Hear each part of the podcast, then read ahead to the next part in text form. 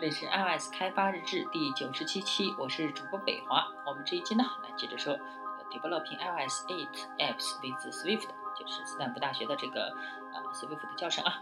我们开始第四课 More Swift and Foundation Frameworks，就是讲这个呃 Swift 的相关语法啊。这个可能全是理论知识。就是我们现在呢，第一个就是可以告诉你这个 Optional 到底是什么类型了。Optional 呢？就是一个 enum 类型，它的定义呢就是 enum optional，然后一个啊尖括号 t，这就是一个泛型啊，然后它的内容呢啊就是 case not 和 case something some，然后里面是一个小括号 t，哎，这就是它的定义。哎，这个是一个非常简单的 enum 嘛，啊，它是泛型，类似于 array，啊，比如说呢，呃，你指定了其中的类型，array 呢也是一个泛型啊。就是泛型，你指定了 optional 类型是什么？而此类型呢，啊，在这个 enum 里面中的 t 就是关联值的类型。如果 optional 不是 nil，那么就是它的类型。哎，你可以获取它的值，就像这个 enum。哎，举个例子啊，使用一个 enum 实现一个 optional，看起来，哎，就是，你可以看到啊，x 是一个 enum 或者是一个 optional string，哎，它是 let x 冒号 string 问号等于 nil，哎，这就是给它。赋了一个 nil 的值，那么或者你也可以给它赋值，就是啊直接啊等于这个 let x 冒号 string，然后问号等于一个 hello，那么这样呢，它既可以等于 nil，也可以等于 hello，哎，由问号及感叹号组成，哎，哎，这看起来呢很简单，实际上它它比较复杂。看起来比较复杂啊，但实际上也 又很简单。这只是一个语法堂。为了实现这个 optional 呢，呃，现在来解，呃，现在到解包，哎，就是 Swift，然后 case，Swift 与 case，也就是在 some 情况下呢，你可以得到其其他值。哎，解包呢就是一个感叹号啊。在 none 的情况下呢，就会抛出异常。哎，就这么简单。哎，这就是为什么当你解包一个 nil 的时候会发生崩溃。因为它是一个 optional，对于 array 呢，啊，我们已经概括了一次，所以呢，我们这个就快一点啊。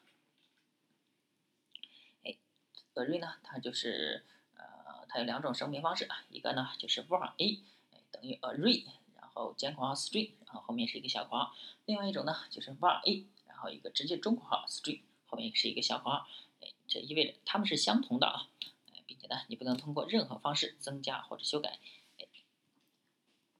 是一个声明为 let 的 array，它就不能增加和修改了。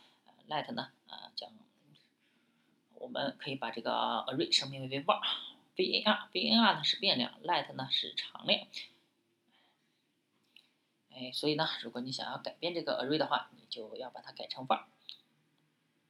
我们可以尝试，呃，获取一个超出了 array 范围的东西。一个 array 呢，呃，只有四个 animal，那么就是一个呃 let animals 等于。四个啊，中华，然后里面放了四个动物。那么如果想要获获取第五种呢？哎，那么直接用下标获取，那么就是下标五，那么直接就会崩溃。那么其他的语言呢？啊，大概也会这样。哎，如果每举一个 array 呢？如果你想要获取这个 array 的某每一个对象，可以使用 for in。哎，比如说呢，呃，就是 for animal 一 animals，哎，这个就是用 for in。可能其他啊语言也有类似的语法。接下来就是 dictionary 了，哎，dictionary 呢，哎，它也有两种，跟这个，呃，跟 array 类似，然后它用方括号标记的话，就是 key value，然后 key 冒号 value，逗号 key 冒号 value，就是这种方式，哎，跟这个 JSON 比较类似啊。如果我们访问用方括号访问一个 dictionary，它会返回一个 optional，哎，它也是返回 optional 啊。那么。枚举 option 枚举 dictionary 你需要使用到 tuple 啊 tuple t u p l e 哎就是 key 呃这个小小左括号 key 逗号 value 右括号 in 啊 dictionary 哎啊非常简单的枚举啊我们再来介绍一个呃这个新的啊结新的结构体 range r a n g e range 呢是一个包含了一种合理类型的两个点。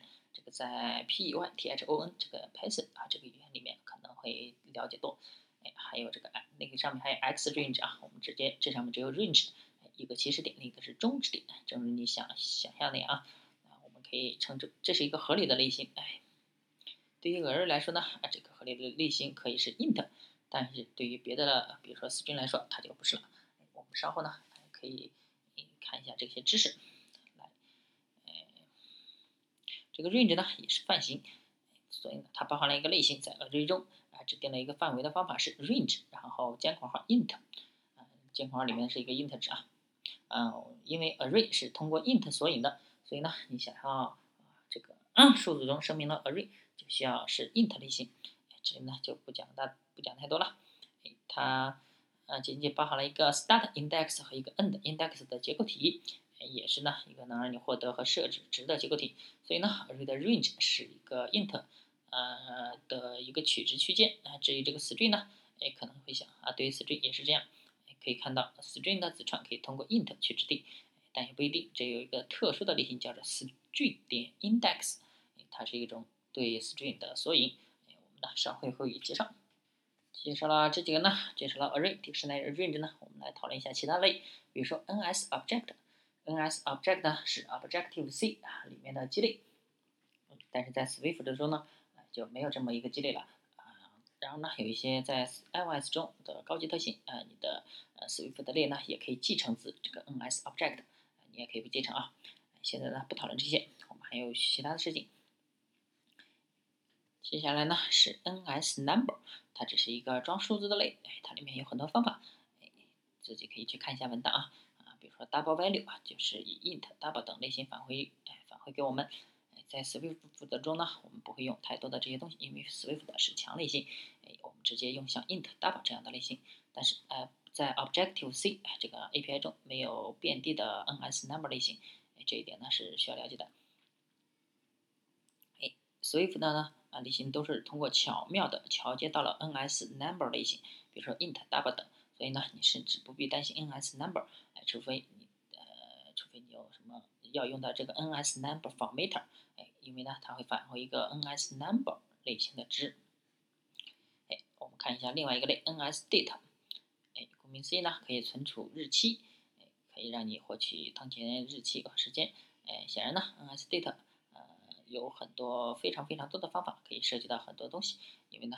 还它还有是像即将提到的几个类，接着呢是 NSData，，NSData 呢是一个非常简单类，它就是一个比特包，可以是一个巨大的比特包，也可以是一个小小的比特包。不管怎么样呢，它里面只是无类型的数据，你可以把它可以看成一个指向内存的指针，并且呢，你不知道那里面是什么东西，哎，这就是 iOS 可以四处传递无类型数据、原始数据的原因，哎，它就是通过这种类来传递的。所以呢，我们用这个类的目的显而易见，你不会用太多的 NSData 的东西，因为呢，我们会处理那么多的原始数据。好吧，我们只是稍微的提了一下这些类，哎，这些他们都在文档中啊，你哎通过文档就可以找到更详细的内容。哎，下面呢，我们稍微提到一下这些类，哎，比如说这个 Array，我们会着重介绍啊他们的一些啊一部分方法。通常呢，我们会先谈谈这个 Swift 中的一些数据结构。这有三个基本数据块，其中有两个是具体内容，它们就是类和结构体，还有枚举，哎，它们就是那三个基础的块啊，哎，我们在声明的语法上看起来很像，非常的像，唯一的差别呢，啊，就是声明的关键字 class 啊，另外还有一个非常相似的地方，就是它们都拥有这个属性和方法。你可以将值啊值存储在枚举的关联信息中，枚举呢是可以有计算类型属性，这三种类型结构都可以有函数，理解这个非常重要。哎，它们在这些方面看起来非常的相似，结构体的和类更呃更加相似啊，它们甚至都可以有初始化的构造器。哎，我们后面呢会详细的谈一下这个构造器，但是呢它们也有一些不同的地方。类是呢三个中唯一一个拥有继承的性质。显而易见呢，这是一种确定类是什么东西的主要定义，哎，就是它有继承性质，内省和这个转型都是属于类的性质，哎，所以呢，哎，我们所说的关于转换的内容，你就不能应用在结构体上，而我们要明白这三种结构中最重要的区别。接下来我们看，在代码中会遇见就是 value type，就是值类型和 reference type，引用类型。枚举和这个结构体都是传递这个值类型啊。那么类呢，属于引用类型。换句话说呢，哎，我们传递的是这些对象的指针啊。这个在 C 加加里面可能大家都清楚。而这些对象呢，本身是存储在堆内存中的。我们要记住，是堆内存中的对象啊，系统会自动为我们来管理，就是 ARC。这样一来呢，我们就没有必要去开辟和释放内存了。我们创建想要的对象后，一旦没有任何指针指向这些对象，这些对象就会马上被清理掉。注意啊，这个不是垃圾回收，这个是引用技术，自动引用技术 ARC。哎，我们再来说这个值类型和引用类型的区别。哎，因为分清它们呢，真的很重要。在写代码的时候，并不是很清楚它们背后的区别和原理。对于值类型，比如说结构体呢，它表示当你把它传递给方法的时候，方方法使用的是它的拷贝；当你把它复制给另外一个变量的时候，也是如此。哎，理解这个呢就比较重要。当你定义了一个 struct 或者 enum 啊，并且希望它添加方法来修改它的状态时，啊，你必须在这个方法前面加上这个 muti mutating。mutating 啊，这个关键字，这样呢，当其他人呃需要使用你的 enum 或者呃 enum 或者是这个 struct 的时候呢，他们就必须在一些变量上来调用这些呃 mutating 的函数，而不是在一个常量上。哎，引用类型呢存储在堆中，即使呢啊是一个常量指针，也会导致引用系数增加。对于一个指对于指向一个对象的常量指针，你同样可以向这个常量指针发送消息，修改所指。对象里的属性，因为这个对象是存储在堆里面，你可以用一个指针指引用它。而呃，你把这个对象传递给另一个方法的时候呢，你传递的是指向这个对象的指针。所以呢，啊，如果这个对这个方法修改了这个对象，那么它修改的就是存在堆内存中的那个对象。哎，那么如何正确选选择这两种数据类型呢？事实上，百分之九十的情况下，我们都会使用类。哎，这是因为呢，我们是面向对象的编程语言。当你使用类时，你就可以使用诸如继承、重写之类的特性，而结构体呢更适合基础数据类型，比如说 double、int、array、dictionary、string 啊，你知道啊这些东西都非常的基础，而且呢啊，当我们涉及到绘图的时候，我们会更多的使用 points，哎，但是我们大多数操作都是和类打交道，而且呢，系统会为你去啊这个管理内存，哎，现在呢使用类是一件非常轻松的事，哎，接下来呢我们讨论一下啊这个你重写。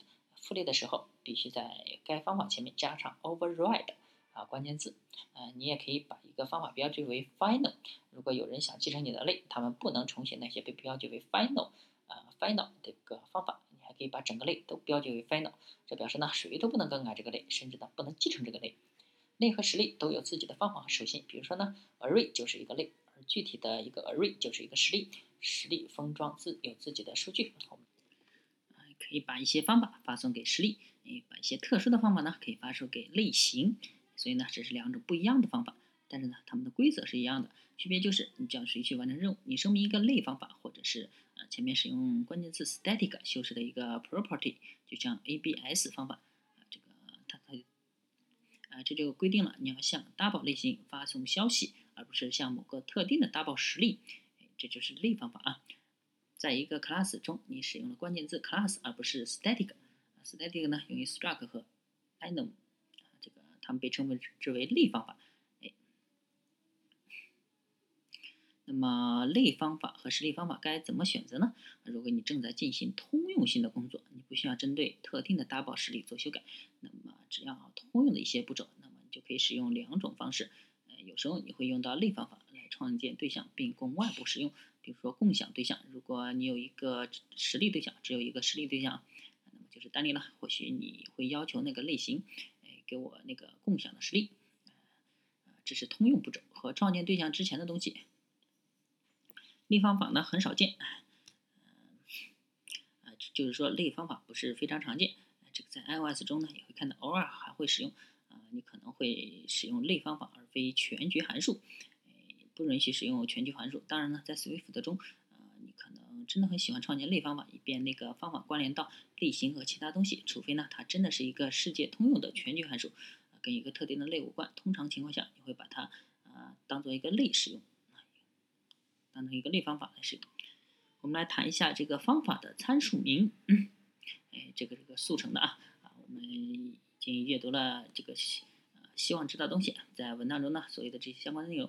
但是方法中的所有参数啊都有一个内部的名字和一个外部的名字。哎，让我们来讨论一下这些参数。呃，一个内部名，一个外部名。内部的名字和冒号有一点接近，哎，是在方法中拥有一个本地变量的名字。在这个内部名称中呢。外部外部命名是一个名字啊，调用者准备使用的，放在这个冒号之前。哎，当他们调用东西的时候呢，啊，就是在复方程中，我们可以通过复，然后小冒号 external，然后冒号一二三来调用复啊。尽管呢，复的内部那个东西叫 inter，嗯，internal。所以呢，你可以同时拥有外部的以及内部的名字，它们可以不一样。你可以添加一个下划线。记住啊，在 Swift 中下划线是被会被忽略的。哎，如果你不想有调用者，你可以使用一个外部名字。那么，这个解释这个，通过添加一个井号，一个小标签啊，你可以强制第一个参数是必须的。哎，这样使得你不得不通过这个 internal 冒号来调用调用函数。对于另外的参数呢，不是第一个参数。对于其他的参数，它们的名称、内部命名或者外部命名，呃，必是都都必须要写的。这个呢，，Xcode 会自动提示，所以呢，这个大家也不需要记那么清楚。接下来我们看一下 Properties。哎，什么是 Properties 呢？显然呢，啊，Property Observer 是非常关键的，我们可以大量使用它。哎，它们使用起来很简单。哎，这里呢有一个 Some 啊 Some Story 的啊 Property。它是一个 int 类型的，值为四十二。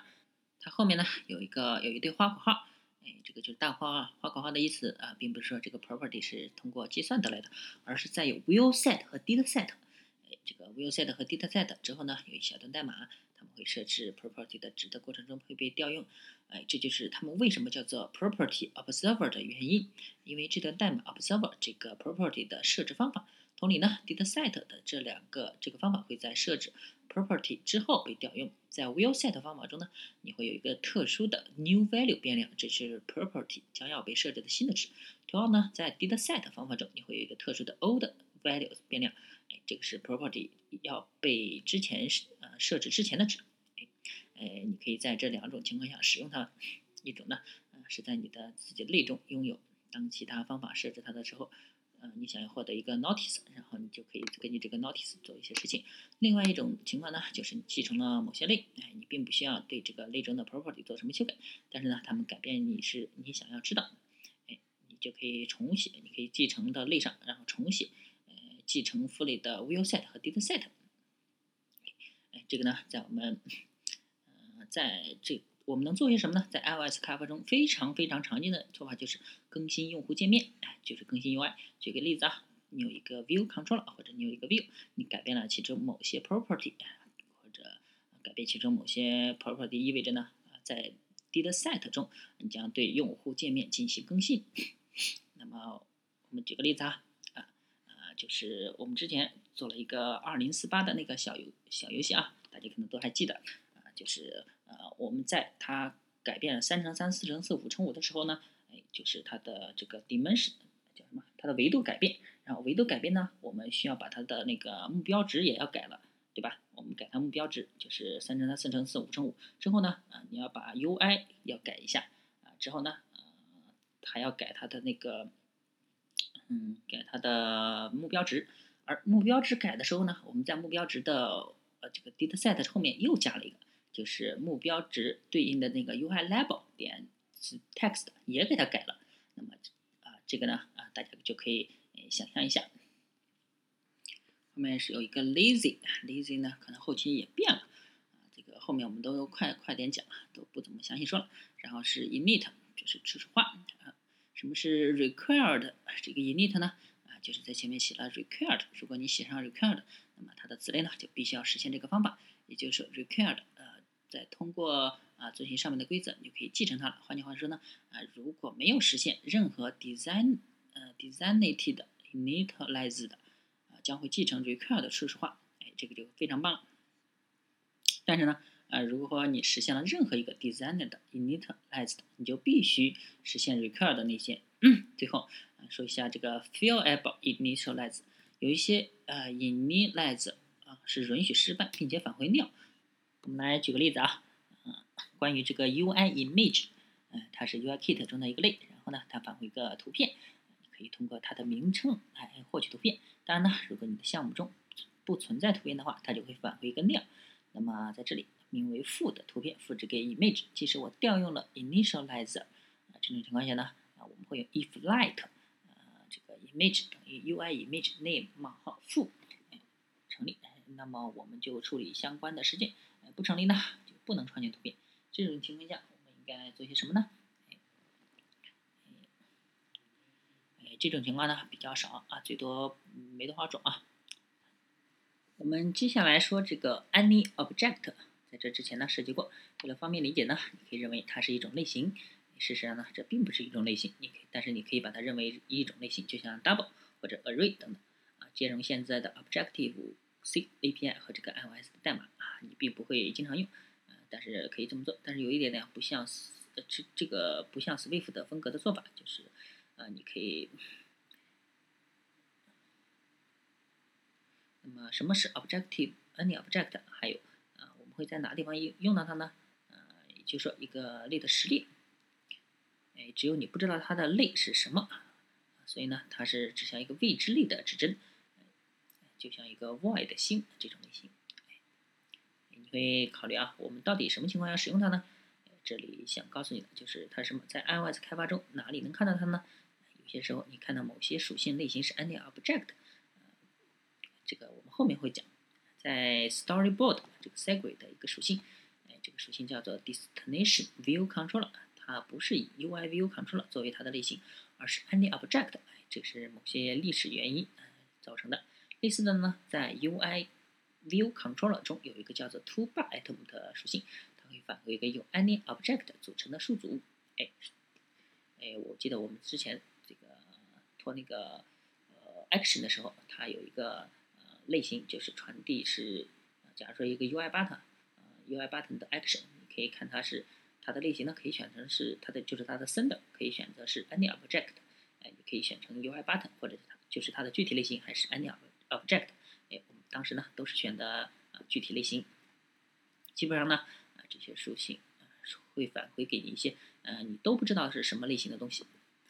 哎，还有呢，你会在函数中参数中见到 any object，呃这个类似啊一个 UI view controller 的方法叫 prepare for segue，它接收一个普通的参数 segue，但是呢它还接收一个呃 any object 的呃这个类型，因为 send 确实是可以为任意对象。因为无论什么导致 UI 的 segue 发生了发生的东西都可以是任意对象，哎，怎么说呢？就说得通了。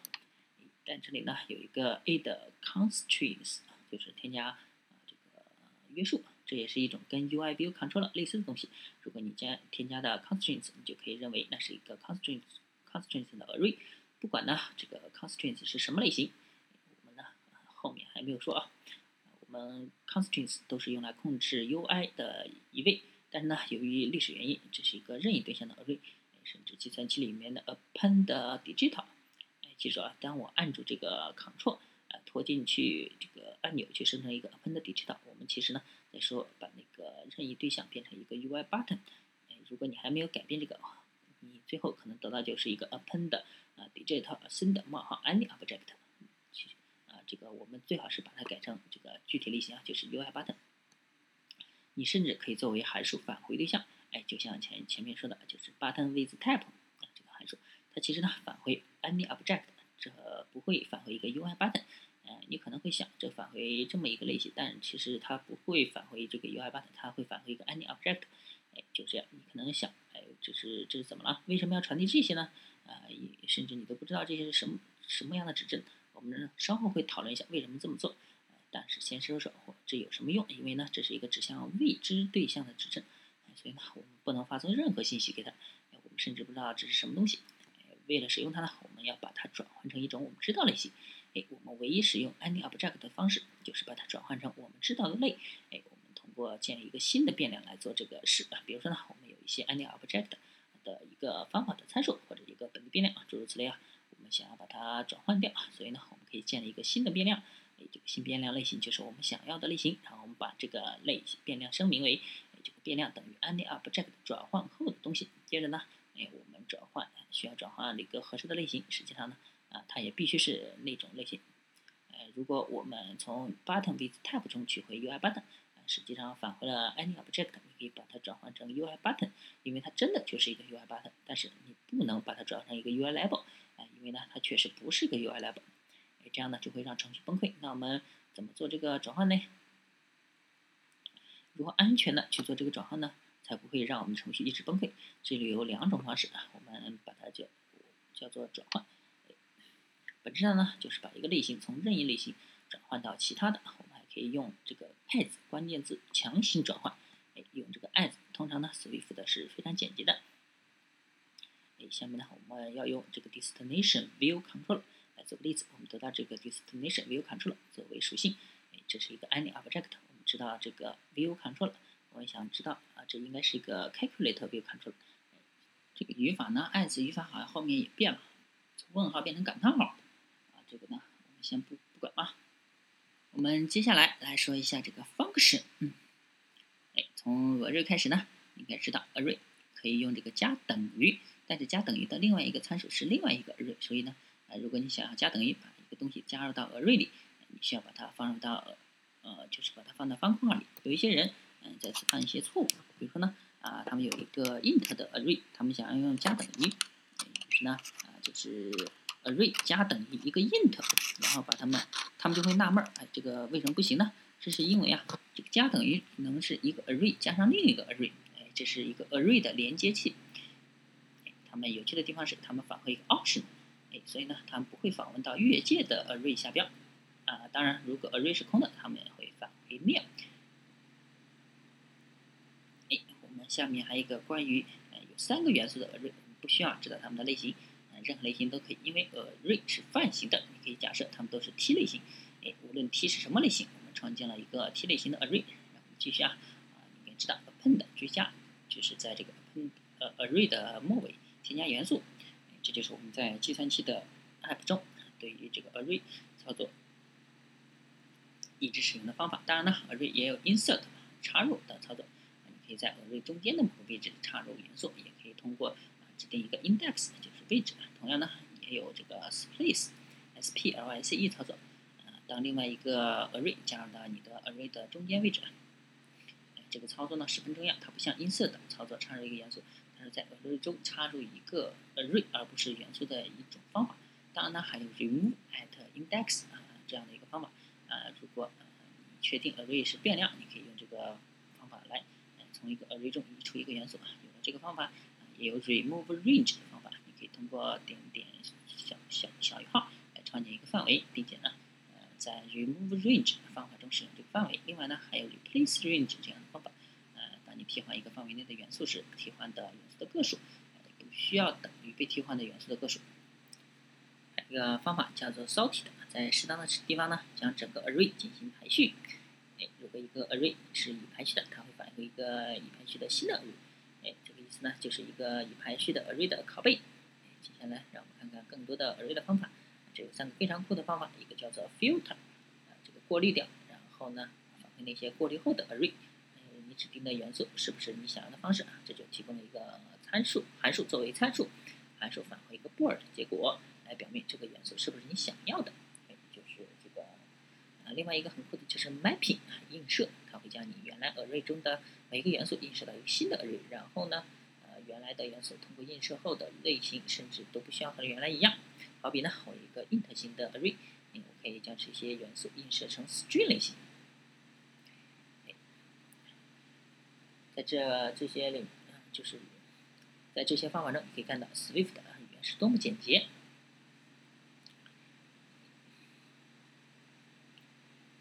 好了，我们的呃，以上呢就是这个 Array 中的方法。字符串的处理呢，一个难点在于处理索引和创建字符串等其他问题。哎，有一些人说，我根本就弄不明白怎么在 Swift 中创建一个字符串的子串，太复杂了。但是呢，一旦你了解了字符串只不过是由一堆 Unicode 字符组成的时候，你就不会希望你处理的字串是一堆由 Unicode 的字符串组成的了。你想要处理单个 Unicode 的字符，哎，那个字字字数是显示为字字单元的文本，呃，文本单元，在 Unicode 的编码中，一个字数可有可能由多个字符组成。举例来说呢，一个重音符号，在一些欧洲语系中有重音符号，呃，重音有一些人法法文中的一个这个 `pr` 是一个重音符号，就就是这个斜向上的横线。这个 Unicode 的编码，所以呢。呃，字符串是由另外一个类型来索引的，这种类型叫做 string 点 index。接下来呢，如何获得一个 string 点 index 呢？哎，用个 slid 上面说的函数，就是 start index 获得这个字符串开始的，得到一个 string 点 index 类型的变量。然后它它会返回给你一个 string 字符串的开头，然后你可以根据这个索引向后推进，你可以想推进多少都行。换言之呢，你在便利这个整个嗯。字符的过程中，这个方法会跳过整个这个 e 上面一点，而不是跳过这个重音号。好，这是字符串，这是 start index，然后呢，还有一些其他东西。但你弄弄懂了这个类似于 range of string 这样的东西，你就你也就有明白。还记得我们在计算器中用了 range of string 哎，这个。range of string 呢，就是不能找到想要的范围的话，就会返回 n。如果 range of string 能找到的话，它会返回什么呢？它会返回 range string 点 index。事实上呢，optional 的 range string 点 index。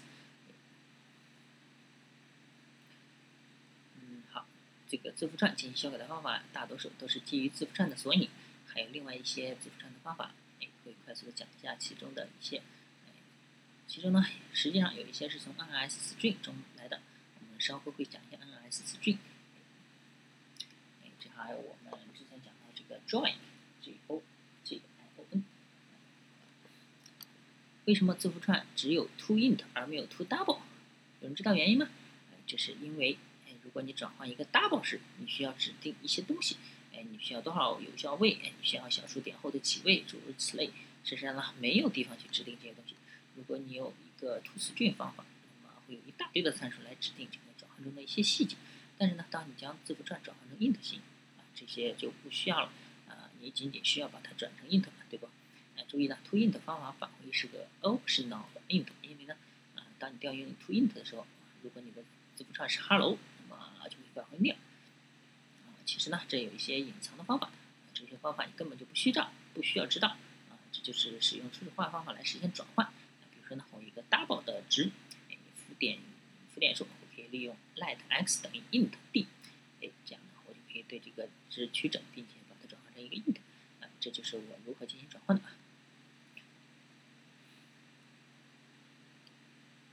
可以在 array 和字符串之间通过初始化方法完成转化。举例呢，你可以通过调用 array，呃，abc 来创建一个数组，这个数组返这个方法呢返回一个数组。而数组中每个元素就是字符串中的元字符。相反呢，你可以有一堆包含 Unicode 字符的数组，你可以使用 string 构造器，就是 construct constructor 来创建一个字符串。字符串中的字符由数组中元素拼接而成。哎，还有一些隐藏的方法。但是呢，你不能调用 let s 等于 string 五十二点五。这个五十二点五是一个字符串啊，呃，是是是一个数字，不是字符串。呃，但是呢。你可以通过调用 let s 等于这个呃双引号反斜杠，就是小括号三十七点五来实现。哎，这就是它之间就是 toString 的一种啊快捷方式。后面一个大家都比较熟悉，就是 debug 的时候用 assert 方法断言。断言。好了，这一期呢就讲这些吧。那个绑定上的呃一些相关的类型，大家也要去看一下文档。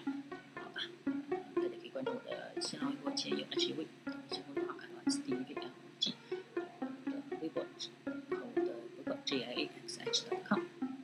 本期就到这吧。